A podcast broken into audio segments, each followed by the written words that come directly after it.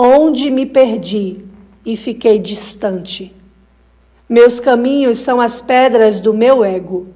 Me escuto e não escuto o Criador. Confio mais em mim do que na graça do meu Deus, abandonando o primeiro amor, que me levou ao mais alto sentimento, a essência de toda cor. Leio tua palavra e não me percebo nela.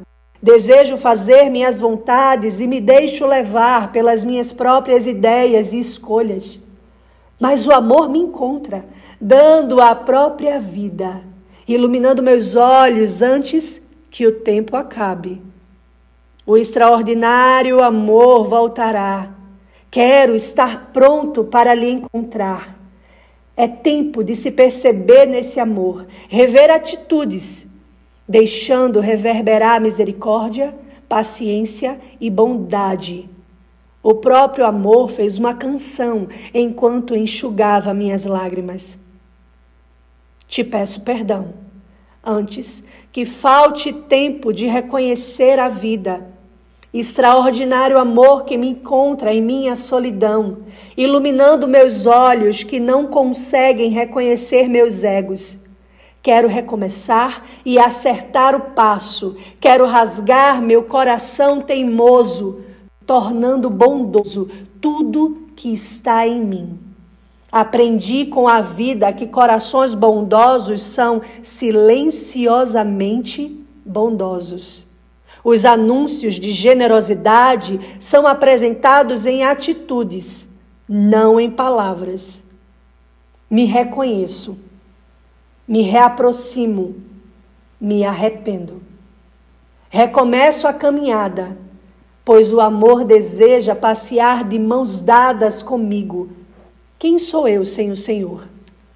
O ar que enche meus pulmões vem de ti. Nada é meu, tudo é teu. Aleluia. Glória a Deus. Tremendo isso, né, amados? Essa é a. Quem está aí é a Natália, né? A Natália que escreveu e contracenou. Louvado seja o Senhor pelos talentos da igreja. E esse trecho fala sobre esse, essa volta ao primeiro amor, essa volta às escrituras sagradas. É interessante, né? Um, apenas lembrando aqui um trecho de eu leio a Bíblia, mas não me percebo nela. É interessante isso. Precisamos saber voltar à leitura da Bíblia. Esse livro centrado em Deus, é sobre isso que começamos a falar no domingo passado, dentro dessa série chamada Volta. Sempre lembrando que não é a volta ao templo ainda, ainda não podemos voltar. Tudo está sendo devidamente analisado, estudado, organizado, como o pastor Jonas falou hoje pela manhã, para que nós tenhamos um retorno seguro, um retorno responsável. Mas a volta sobre a qual estamos compartilhando é uma volta aos princípios, uma volta aos caminhos de Deus, uma volta às veredas antigas, uma volta àquilo que é da origem. E que nós nos perdemos ao longo do tempo, que nós nos afastamos de uma maneira até tão imperceptível, em que hoje nós podemos observar, quando começamos a ler as Escrituras, o quanto estamos, de fato, bem longe, afastados daquilo que foi o plano original, daquilo que foi o desígnio original, daquilo que foi o propósito original, daquilo que foi o chamado original do nosso Deus. E eu creio que tudo isso está sendo agora compartilhado, porque há um, há um desejo do Senhor que nós nos arrependamos, há um desejo, conforme Mateus 4,17, que é essa grande palavra que inicia o ministério do Senhor Jesus com essa pregação: arrependei-vos, porque é chegado o reino dos céus. Eu creio que esse é o desejo do nosso Deus, que todos se arrependam. O desejo dele é que nós voltemos. Arrepender na língua grega é metanoia. Significa uma mudança da mente, uma maneira nova de pensar. Renovar a nossa mente significa pensar segundo Deus, pensar segundo a Sua palavra, pensar a partir de Deus. É isso, pensar a partir de Deus e não a partir de nós. Na língua hebraica, essa volta chama-se techuvá, techuvá, é pedindo volta, arrependa, retorne para o Senhor. E o profeta Joel, no capítulo 2, versículo 12 em diante, ele vai dizer: volte para Deus, volte com choro, volte com esse desejo intenso mesmo de retornar. Volte rasgando o coração e não apenas as vossas vestes. Estamos aqui, amados, nesse chamado, nesse chamado para que nós voltemos, nesse toque da trombeta para que voltemos. No domingo passado, nós começamos pela leitura do segundo livro dos Reis, capítulo 22, e a experiência do rei Josias. Você lembra? Josias começou a reinar ainda criança, com oito anos de idade, e mais ou menos quando ele tinha 26 anos de idade, foi ele teve a experiência de encontrar-se com o livro da lei. O livro da lei, que nós podemos chamar aqui, é a Bíblia Sagrada. E ele teve essa experiência porque a Bíblia diz aqui, em segundo livro dos Reis, capítulo 22, versículo 8, que o livro da lei foi achado. Achei o livro da lei, é isso que diz o sumo sacerdote Uquias. Ele diz: Achei o livro da lei na casa do Senhor. E aquela experiência de achar o livro indicava, amados, que o livro estava esquecido, que o livro estava perdido, que o livro da lei havia sido abandonado. E hoje nós estamos aqui agora tendo essa experiência. Nós, nós, nós temos a Bíblia, nós temos a, a, o livro no sentido literal da palavra, nós temos a Bíblia nas mais diferentes formas até. Bíblia em smartphone, Bíblia em iPad, Bíblia em, em papel. Nós temos os mais diferentes formatos, as mais diferentes versões da Bíblia. Mas o que nós estamos aqui chamando a atenção é de que também em nossos dias nós precisamos achar o livro da lei, achar as escrituras sagradas. E neste mês de julho nós estamos chamando a atenção da minha vida, da sua vida, de todo aquele que nos ouve agora, para que nós achemos o livro da lei, a Bíblia Sagrada, como livro centrado em Deus. Nesse sentido, ele tem que ser encontrado. Eu queria que você compreendesse isso. Quando nós falamos achei o livro da lei, nós estamos chamando a atenção para achar a Bíblia como um livro centrado em Deus, porque nesse sentido ele foi abandonado, ele foi deixado. Nesse sentido, o livro da lei foi esquecido. Ele não é ainda um livro encontrado dessa forma. Precisamos voltar a isto. E por que falamos dessa maneira, amados? Porque nós entendemos o seguinte: vivemos numa sociedade de um humanismo secular muito profundo em todas as relações. Um humanismo ateísta e até mesmo um humanismo teísta. Mesmo aqueles que até creem em Deus. E o que nós chamamos de humanismo é tudo aquilo que é centrado no homem mesmo. É do homem, pelo homem e para o homem. Toda a nossa sociedade gira em torno do homem. Gira em torno das necessidades do homem, gira em torno das descobertas do homem, gira em torno das invenções do homem. Quando nós chamamos de humanismo, nós estamos chamando dessa, dessa vida antropocêntrica, né? onde o homem está no centro. Se não é o homem para, para fazer, ninguém mais fará. É assim que a gente diz. É um humanismo que não conta com Deus, que não crê no sobrenatural, que não conta com, que não conta com um planejamento divino, que não conta com a existência de Deus, primeiramente, e depois não conta com o planejamento, o propósito, a soberania, o desejo, a vontade, a direção, a palavra, o poder de Deus. Vivemos como se não existisse mais nada além de nós mesmos. Padecemos as nossas dores, vivemos as nossas alegrias, mas tudo é voltado de nós para nós mesmos. E é interessante que, no meio dessa, desse século tão humanista, é no meio dele que todos nós estamos inseridos. Nós somos influenciados de uma maneira ou de outra, amados.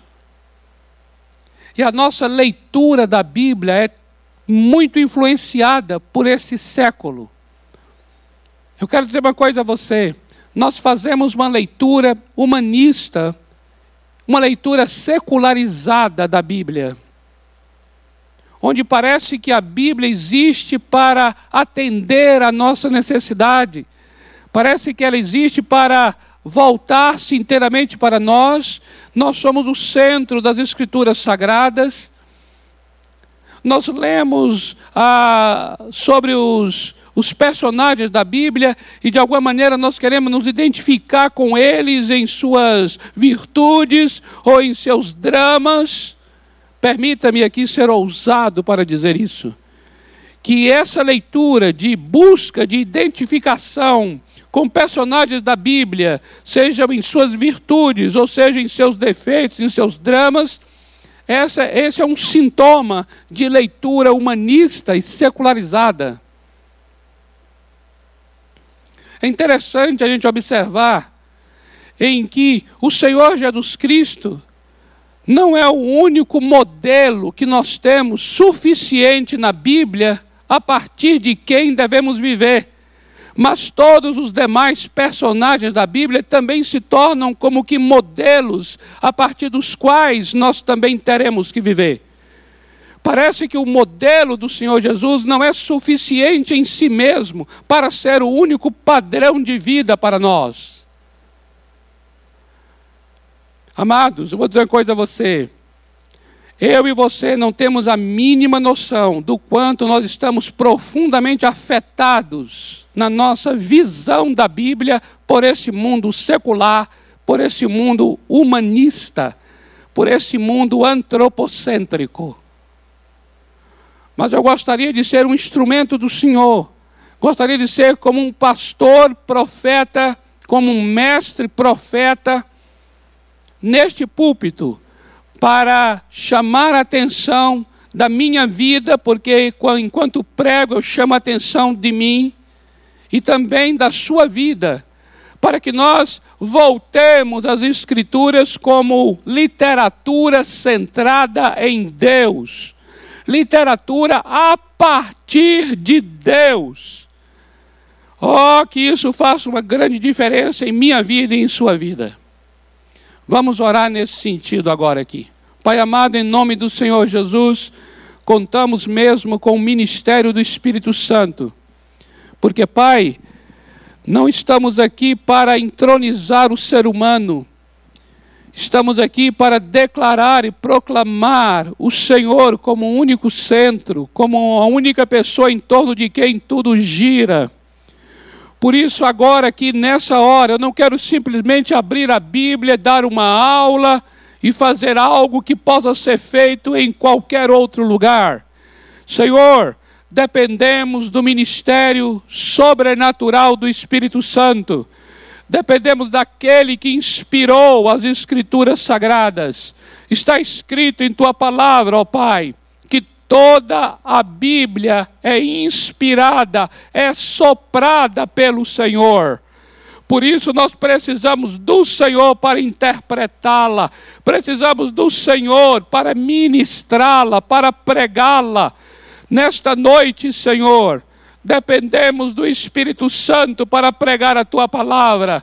Espírito Santo, abra nossos olhos nesta noite para compreendermos, para vermos, para contemplarmos as maravilhas da tua palavra. Senhor, nesta noite, fala a cada coração de uma maneira soberana, pessoal, particular, transformadora.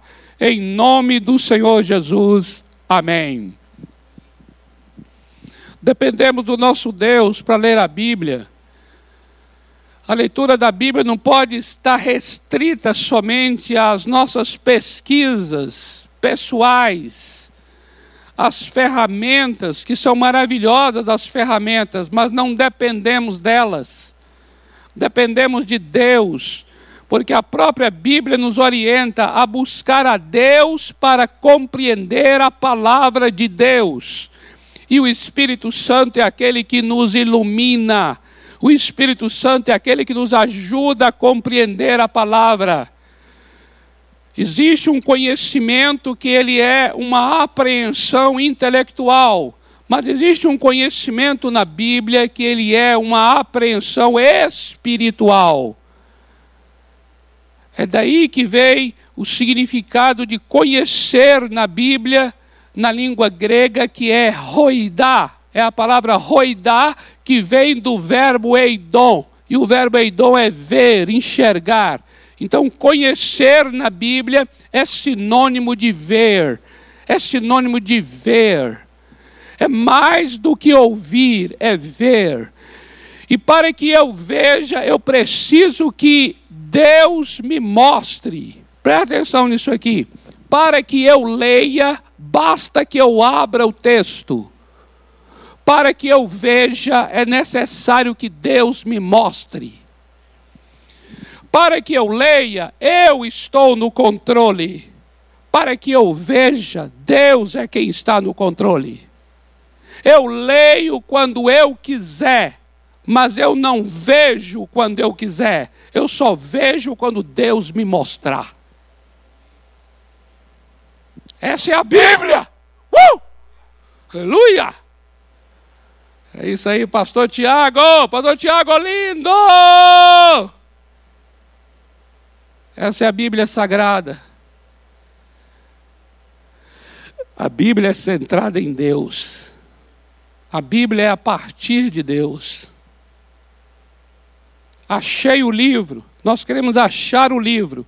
E quando eu digo achar o livro, é nós queremos achar a Bíblia como livro centrado na pessoa do nosso Deus, como livro que revela a pessoa do nosso Deus, a pessoa, o caráter, a vontade, o plano do nosso Deus. a história do homem não começa com o homem. A história do homem começa com Deus. A história do homem não começa com o homem, a história do homem começa com Deus. Eu queria ler um texto para vocês que está em Atos, capítulo 17. Atos 17, versículos 24 a 29. Atos 17 é uma pregação do apóstolo Paulo em Atenas, na Grécia, o centro da sabedoria humana. A Grécia, no quinto século antes de Cristo, é o centro da, da filosofia clássica. É ali que começa tudo. A influência grega, no que diz respeito à gnose, ao conhecimento, ela é extraordinária no mundo inteiro. Enquanto os romanos dominam pela força, os gregos dominam pelo conhecimento. É um conhecimento muito do homem mesmo. E é maravilhoso esse conhecimento. Quando eu digo o conhecimento do homem maravilhoso, eu não estou me referindo ao humanismo, que é diferente. Que o humanismo é a centralização do homem. O humanismo é como se não houvesse outra fonte de conhecimento senão o próprio homem. O humanismo é que nega qualquer outra fonte de conhecimento senão o homem sendo a única fonte, origem de conhecimento. E aqui, nesse ambiente da Grécia, Atenas, o apóstolo Paulo vai pregar, e ali ele vai falar sobre o Deus desconhecido. Por quê? Porque ele estava num local onde havia muitos, muitos altares para deuses, os mais diferentes deuses. E eram tantos deuses que havia um altar lá dedicado ao Deus desconhecido. O apóstolo Paulo então aproveita aquele cenário, aproveita aquele altar dedicado ao Deus desconhecido e fala assim: é sobre este Deus desconhecido que eu vou falar. E ele vai falar agora sobre o Deus em cujo altar não há imagem, não há, uma não há nada formado da mão humana, do domínio humano, do, do, da criatividade humana, da imaginação humana, da ideia humana, do poder humano. É um altar que não tem imagem para ninguém, porque é ao Deus desconhecido. Paulo então entende que é este Deus desconhecido, cujo altar está vazio, que não tem forma nenhuma, este é o melhor altar que representa o verdadeiro Deus. Por quê? Porque o verdadeiro Deus escapa à ideia humana, escapa ao controle humano, escapa ao domínio humano.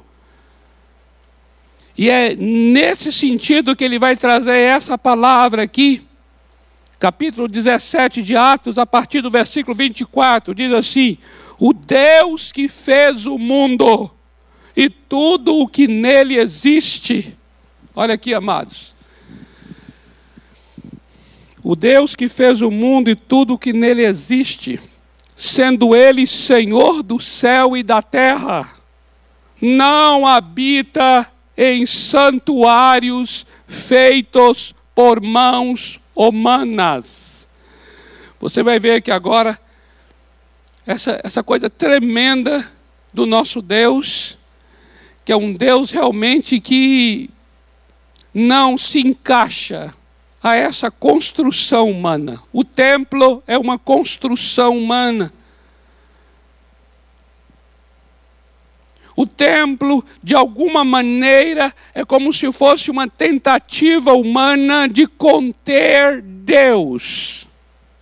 Mas o próprio Deus disse que ele não habita em templos feitos por mãos humanas. Veja aqui, sendo ele Senhor do céu e da terra ele é Senhor do céu e da terra, não habita em santuários feitos por mãos humanas, nem é servido por mãos humanas, como se de alguma coisa precisasse.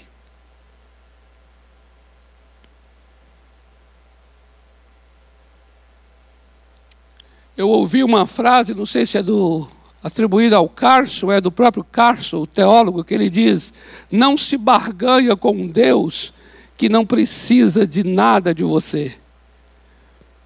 E é verdade. Para que barganhar com um Deus que não precisa de nada de mim? Como se de alguma coisa precisasse, pois Ele mesmo, observa, Ele mesmo é quem a todos dá vida. Ele é quem a todos dá vida, respiração e tudo mais. De um só homem, de um só homem, fez toda a raça humana para habitar sobre a face da terra, havendo fixado, presta atenção, havendo fixado os tempos previamente estabelecidos e os limites da sua habitação, para buscarem a Deus, se porventura tateando o possam achar, bem que não está longe de cada um de nós, pois nele vivemos, nele nos movemos, nele existimos. Como alguns dos nossos poetas têm dito, porque dele também somos geração. Nós somos geração de Deus, ou seja, gerados por Ele. Sendo, pois, geração de Deus, não devemos pensar que a divindade é semelhante ao ouro, à prata ou à pedra, trabalhados pela arte e imaginação do homem. Observa bem esse texto, que texto magnífico, que pregação é essa? É uma pregação que exalta o nosso Deus, que descreve a sua pessoa, a sua soberania e mostra que nós, seres humanos, viemos dele, existimos nele, a partir dele.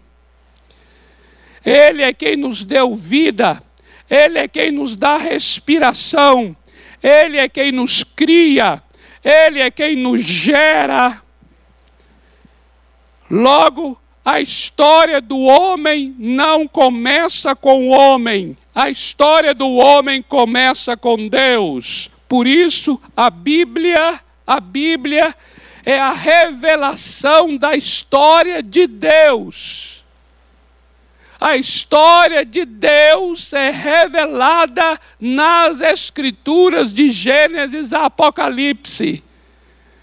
E nós precisamos saber onde nós nos situamos, onde é que nós participamos, onde é que nós entramos. É extremamente saudável nós ocuparmos o lugar que é devido a nós e nos sujeitarmos ao lugar que é devido ao nosso Deus. Aleluia. Aleluia. Aleluia. De um só homem, ele forma a raça humana de um homem. E aí, aqui uma referência a Adão. E aí eu prossigo dizendo: de um outro homem, ele forma uma nação. E aqui eu me refiro a Abraão. Ou seja, é o nosso Deus quem cria a humanidade, é o nosso Deus quem cria a nação de Israel. É o nosso Deus, então, que quem planeja para a raça humana no sentido muito global e universal, ao mesmo tempo que ele é o nosso Deus que também estabelece para um país, para uma nação, para um povo. E quando ele chama esse homem Abraão, e de Abraão Deus forma uma nação, o seu propósito é abençoar toda essa raça humana que veio também de um só homem. Ou seja, o nosso Deus é o Deus que é aquele que escreve a história, no sentido universal e no sentido local. Ele é aquele que escreve a história, seja para um país, seja para uma pessoa. Ele é aquele que dirige, ele é o Deus soberano, ele é o Deus soberano.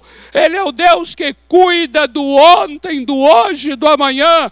Ele é o Deus de eternidade a eternidade. A Bíblia é a revelação de Deus. A Bíblia é o livro centrado em nosso Deus. Aleluia.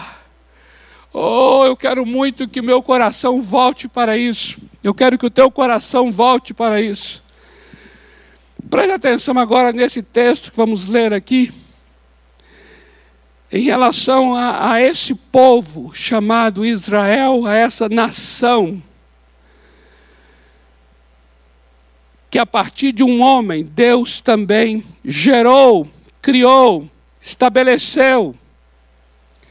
Deuteronômio. Deuteronômio foi o livro lido pelo sumo sacerdote para o rei Josias. E quando Josias ouviu as palavras do livro da lei, aquilo impactou seu coração, e nós vimos isso na semana passada, que ele rasgou suas vestes num ato de humilhação, e a partir dali o coração dele se quebrantou, e a partir dali o coração dele se voltou para Deus, para amar a Deus de todo o coração, buscar a Deus de todo o coração, e a partir dali ele trouxe uma mudança em todo o seu país, em todas as tribos, em todos os lugares começou a consertar a sua vida pessoal, e a consertar a sua casa, e a consertar a nação a partir da leitura do livro da lei que foi achado. Por quê? Porque ele está lendo o livro que é Deus quem está falando.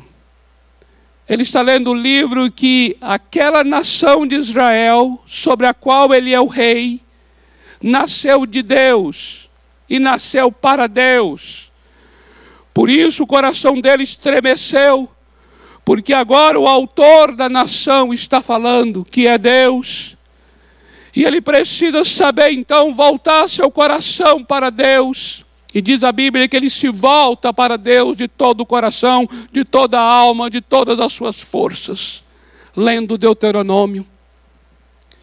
E aqui em Deuteronômio, capítulo 7, Observa, capítulo 7 de Deuteronômio, versículos de 6 a 8. Eu quero ler aqui Deuteronômio 7, que diz assim: O Senhor Deus falando, porque tu és povo santo.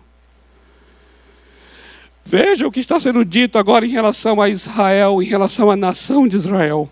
Porque tu és povo santo ao Senhor, teu Deus. O Senhor teu Deus te escolheu. Observa isso. Quando você começa a olhar a Bíblia e encontrar-se com a Bíblia como um livro centrado em Deus, você vai ver as coisas a partir de Deus. Isso tem implicações profundas na minha vida e na sua vida. E aqui uma implicação é: não sou eu quem escolhi, eu fui escolhido por Deus. Não é uma determinação minha, não é um controle meu, mas é uma determinação e um controle tão somente de Deus. Observe o que está falando agora aqui. O Senhor teu Deus te escolheu para que ele fosse o seu povo próprio. Observa, para que fosse o seu povo próprio de todos os povos que há sobre a terra. Não, olha, não vos teve o Senhor afeição nem vos escolheu porque fostes mais numerosos do que qualquer povo. Não. Pois éreis o menor de todos os povos, mas porque o Senhor vos amava. Mas porque o Senhor vos amava.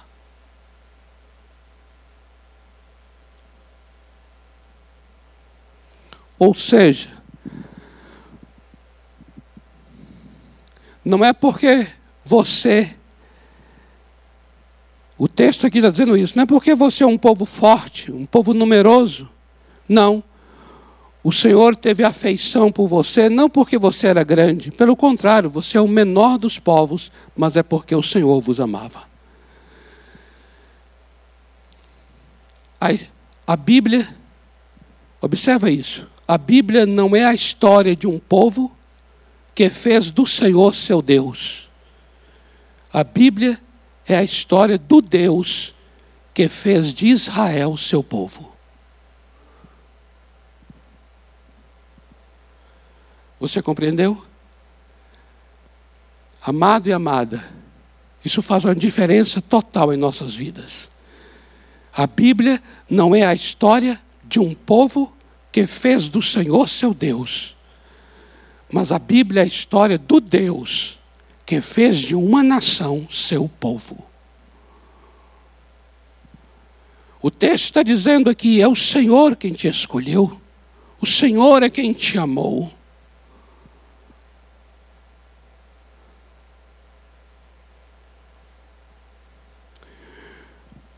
Quando nós lemos a Bíblia por um viés humanista, secular, onde o homem está no centro, nós não percebemos o Deus que está escrevendo, o Deus que está se revelando na história das pessoas. A gente só consegue enxergar a história das pessoas.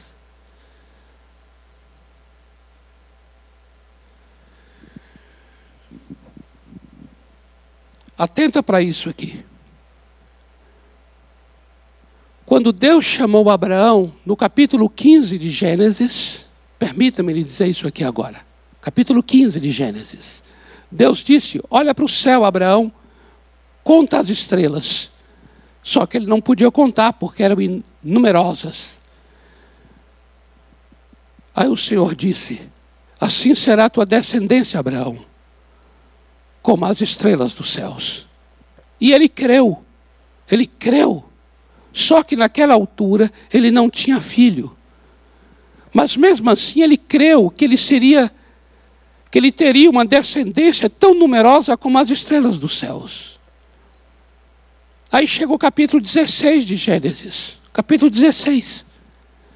Agar, a escrava, era a mulher que trabalhava para a casa de Abraão e Sara.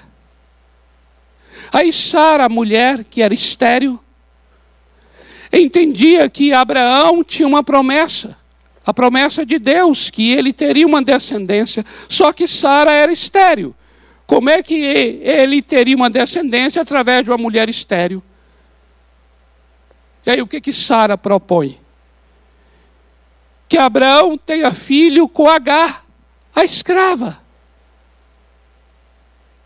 Mas o plano de Deus não era que o filho nasceria de uma outra pessoa, de um outro ventre, mas nasceria do ventre da mulher de Abraão, no caso Sara mas ela é estéril. E aí o que aconteceu? Aconteceu no capítulo 16 algo que é inteiramente da capacidade humana, centrado no homem. Aconteceu um raciocínio lógico. Qual é o raciocínio lógico? Abraão, você tem uma promessa que será pai, mas eu, a sua esposa, sou estéril. Então tenha filhos por alguém que pode dar filhos a você. E aí teve com Agar um filho chamado Ismael. Ismael, lá no Novo Testamento, será chamado de filho da carne. O que, é carne? Carne é essa coisa humana, capaz de fazer, de criar, de imaginar, de inventar. Essa capacidade natural nossa. Observa bem, quando chega o capítulo 17 de Gênesis, capítulo 17, Deus muda o nome dele. O nome dele era Abraão, pai exaltado. Deus muda o nome dele para Abraão, pai de numerosos, pai de multidões. Preste atenção, deixa me falar aqui assim. Preste atenção no nome desse homem. O nome dele é Avram, pai exaltado, e agora ele será chamado de Avraham, pai de multidões. Deus chama um homem, escolhe um homem cujo nome do homem é Pai, elevado. E depois Deus muda o nome desse homem para Pai de multidões. Agora, preste atenção aqui. Deus então vem a ele e diz assim: Eu abençoarei teu filho Ismael mas não é com ele que é a minha aliança. Não é, não é com ele que será o cumprimento da promessa de uma multidão como as estrelas dos céus. Sabe de quem? É daquele que nascerá do ventre da tua esposa Sara. Mas como? Ela é estéril. Isso mesmo se ela é estéril, ela é incapaz do ponto de vista humano. significa então que ela vai necessitar de uma obra sobrenatural, sobre-humana. Agora veja, Hebreus capítulo 11, versículo 11. Lê lá, Hebreus 11, 11. Diz o quê? Diz assim: que Sara recebeu poder para gerar um filho. Ela recebeu poder para gerar um filho. Veio um poder para ela gerar. E nasceu quem? Nasceu Isaac. Quem é Isaac lá no Novo Testamento? Ele será chamado de filho da promessa. Agora preste atenção. Lá em Gálatas, capítulo 4, versículo 28, Gálatas 4, 28, diz o quê? Diz que nós, nós quem? Nós quem? Eu, você. Mas nós quem? Nós somos filhos da promessa como Isaac. Nós, nós estamos sendo incluídos agora nessa família. Nós. E quem são esse nós? Esse nós é aquele que creu em Jesus Cristo. Observe isso lá em João, Evangelho de João, capítulo 1, versículos 12 e 13. João 1, 12 e 13. Diz o que lá? Sabe o que diz? Diz assim: que todos aqueles que creram no Senhor Jesus Cristo receberam autoridade para se tornarem filhos de Deus. Ah, e agora atenta para o verso 13 que não nasceram da vontade da carne, não nasceram da vontade do sangue, não nasceram da vontade do homem, mas nasceram da vontade de Deus. Nós não somos como Ismael Ismael nasceu da vontade da carne, da vontade do sangue, da vontade do homem. Nós somos como Isaac, que nascemos da vontade de Deus. Agora, se nós somos como Isaac, nascemos da vontade de Deus, nascemos pelo poder do Espírito Santo, nascemos de novo pelo poder do Espírito, conforme João capítulo 3, significa o quê? Que Deus é o nosso Pai. Deus é o Pai de multidões, Deus é o Pai de numerosos, Deus é o Pai de uma descendência numerosa como as estrelas do céu. Uh! O que isso quer dizer? Vou dizer aqui o que isso quer dizer. Isso quer dizer que a Bíblia, a Bíblia, a Bíblia não é a história da paternidade de Abraão através de Deus. A Bíblia é a história da paternidade de Deus através de Abraão. Aleluia! Aleluia! Não é o homem que quer ser filho, é Deus que quer ser pai. Aleluia! É a história dele. É a história dele. Quando nós pegamos a Bíblia sobre esse viés, esse óculos secular, humanista, nós só vemos Abraão tendo filhos e recebendo um poder de Deus para ter filhos, mas continua sendo a história da paternidade da família de Abraão.